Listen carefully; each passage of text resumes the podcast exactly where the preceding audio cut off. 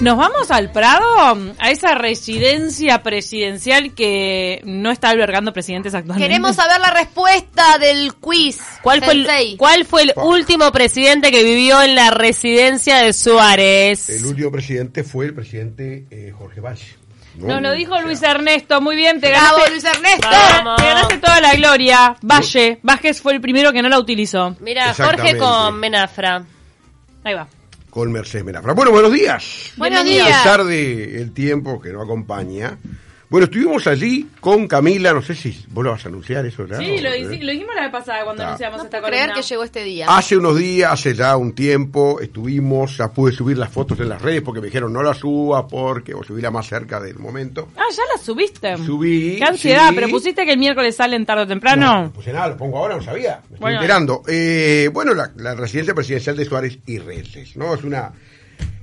Sobre todo porque ahora yo creo que no ha habido todavía esa pregunta a los dos principales candidatos, quizás sea después que se confirme eh, el casi seguro balotage, ¿no?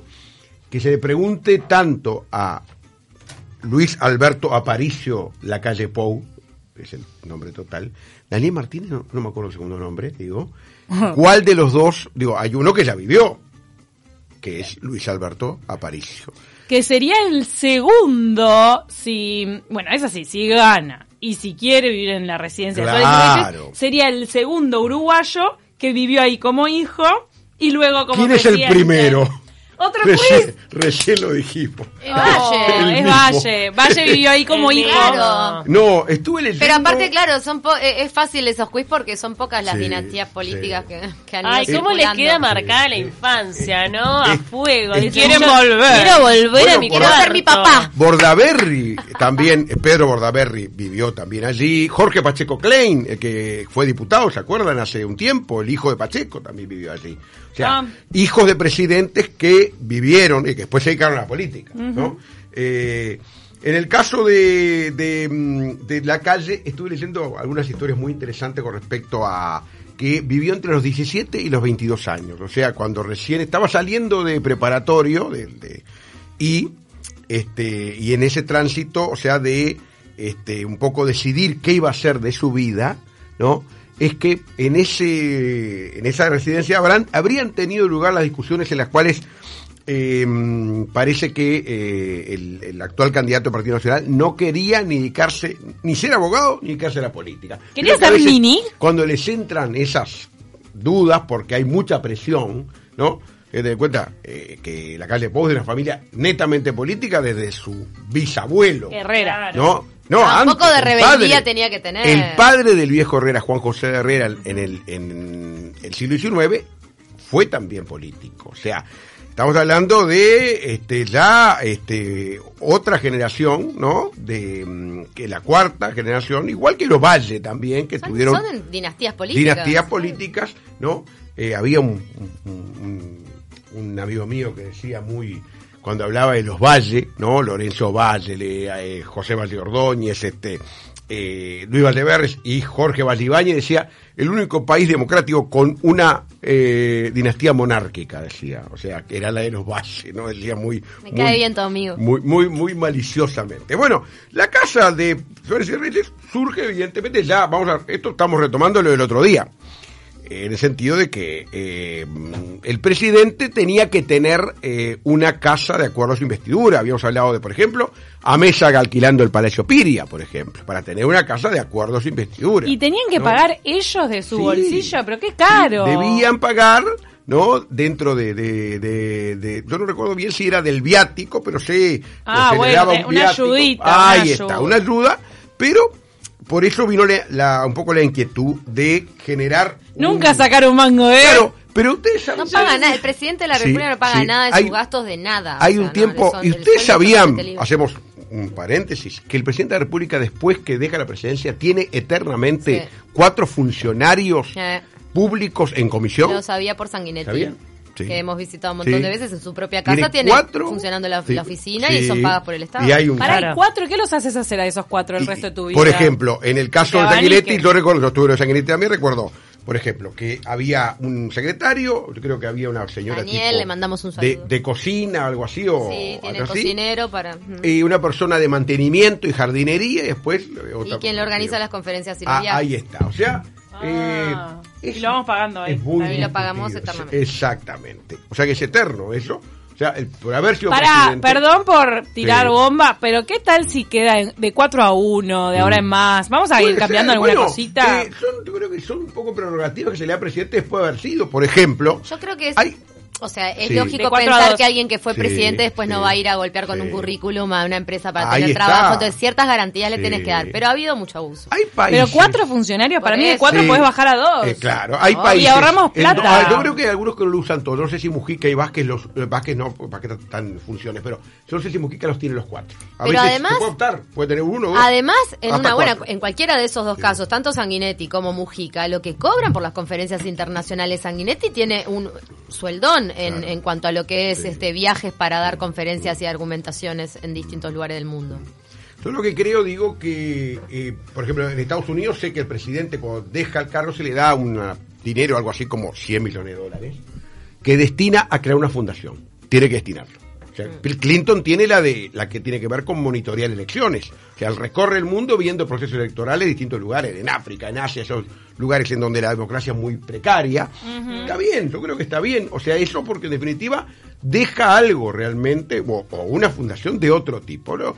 Y hay países donde el presidente es legalmente presidente siempre. O sea, hay que llamarlo Presidente. presidente. Claro. Volvamos a- Yo eso lo pondría en Uruguay. Que se diga presidente Que se diga presidente. Es más, las veces que he visto presidentes le dicen que, siempre. que te- no, que he tenido presidentes eh, enfrente a saludarlo, les he dicho, ¿cómo le va presidente? Me dice, "Pa". y alguien, hay alguien que me dice, no, pero no es presidente, no, pero fue presidente. Digo, yo le mantendría, es, en ese caso, digo, no, le, después le mando, Volvamos a- y todo eso. Volvamos a esta residencia. Dale, Dígame, presidente. Muy bien. Este, Llámeme presidente. No, e incluso eh, lo de la residencia presidencial de Suárez y Reyes, o sea, tiene mucho que ver también con crear un lugar emblemático, un lugar icónico, ¿no? Habíamos hablado de, por ejemplo, hicimos toda la, la trayectoria de, las casas o de los, de los lugares donde ejerce el presidente, o sea, en este caso la- el último, la torre ejecutiva, y ahí también este, tiene que ver un poco, responde a la situación en la cual es el mismo criterio que el Palacio Legislativo. ¿Ustedes saben por qué se construye el Palacio Legislativo? Que vamos a traer algún día a alguien del Palacio, estuvimos haciendo los contactos porque en poco tiempo, son seis años, no es nada, cumple 100 años el Palacio. ¿Saben por qué el Palacio se construye? No. ¿Por qué? Porque empezaron a llegar en el siglo XX a ser senadores y diputados ciudadanos que no tenían fortuna o no tenían dónde trabajar, porque cuando Claro. funcionaba en el Ah, cabildo, Antes laburaban en su casa. en su casa, en su estudio, eran profesionales, por ejemplo, abogados, eran un estanciero o un hacendado o un empresario que O sea trabajaba que el palacio es un, un símbolo de la democratización Exacto, de la casta política. Totalmente, totalmente. Y creo que esto de la residencia presidencial también. Cosa que quiere decir, el presidente eh, se democratiza el sentido de que vive siempre. Hay una casa en la cual el presidente puede o no ir a vivir. Hoy por hoy creo que también Sí. el, el confort y la Sí. modernidad ha, tra- ha dejado un poco anacrónica la casa Exactamente, esto vamos a hablar al final con, con Camila que estuvimos ahí. O sea, la casa tiene un origen en 1908, es una casa del arquitecto Aubriot, Aubriot, el que hizo la universidad, de, por ejemplo, el edificio de 18 de julio de la Universidad de la República. Y es increíble ver este, la relación que tiene increíblemente con Alemania, ¿no? O sea, el primero que manda a hacer la casa es el, eh, Carlos Fein, era un gran admirador de la cultura alemana, ¿no? Que estuvo, vivió ahí hasta 1920. Después la casa pasa a manos de la familia eh, eh, y allí este, también el alemán era Werner Quinke, ¿no? que le encomienda una reforma al arquitecto Karl Trambauer, alemán también, quien le eh, agrega el ascensor, que no lo tenía, el ascensor realmente precioso, ¿no? Este, esos ascensores viejos, yo había visto uno parecido en la, por ejemplo, en la Casa Rosada, muy, parecido. Eh, y luego, en el 25, la casa pasa a manos de otra familia, que es la familia del patólogo Federico Subiela Warch, ¿no? En donde hay grandes fiestas, en donde también hay un gran, eh, el dueño de casa tenía un gran, una gran admiración por la Alemania de esa época, y es incluso Subiela el que impulsa volver a tener relaciones diplomáticas con Alemania que se habían interrumpido ¿Pero estás hablando en la Primera Guerra. de este patólogo? Exactamente. Subiela Warch. Eh, y hay unas crónicas realmente muy interesantes. Dicen, el palacete de los Subiela, decía un diario Montevideo, Opa. fue brillante la recepción que el doctor Federico Subiera Warch y su esposa, la señora Corina Elejalde, ofrecieron en honor del capitán Junkermann y de la oficialidad del crucero alemán Berlín en su espléndida residencia Camino Suárez. Tirame un año. Esto, y esto, eh, en el 25, estamos 25, 30, más o menos siglo. 1925. Ahí- ahí está. Mm, Pero qué época complicada para La, Alemania. la fiesta tuvo su desarrollo, empezaba, o sea, Empezaba- Las fiestas nunca tuvieron correlación con está. los problemas del momento. la fiesta tuvo su desarrollo en los salones y jardines de donde el elemento joven Él nació socialista. El elemento joven. aprovechó la excelente orquesta del Berlín, del barco, el crucero, que se ve que la llevaron para allí, para, para la casa de, de, de- Suárez y Reyes, que le brindaba excelentes piezas de baile, danzándose durante algunas horas. Bueno, ahí hay una, una, toda una crónica y se pasaba a las 7 de la tarde, los salones y el amplio hall de la casa prestaban un aspecto hermosísimo. Bueno, todo hay una crónica muy interesante que recoge Ángela Lestarán en su, en su libro Historias de la historia, hablando sobre la residencia de- de- del Prado. Bueno, eh, Bueno, mucha admiración por Alemania. años paseaba por allí una pareja joven que eran Luis Valleverres y Matilde Ibáñez Tali. Con sueños. En 1925 se conocieron paseando frente a esa residencia.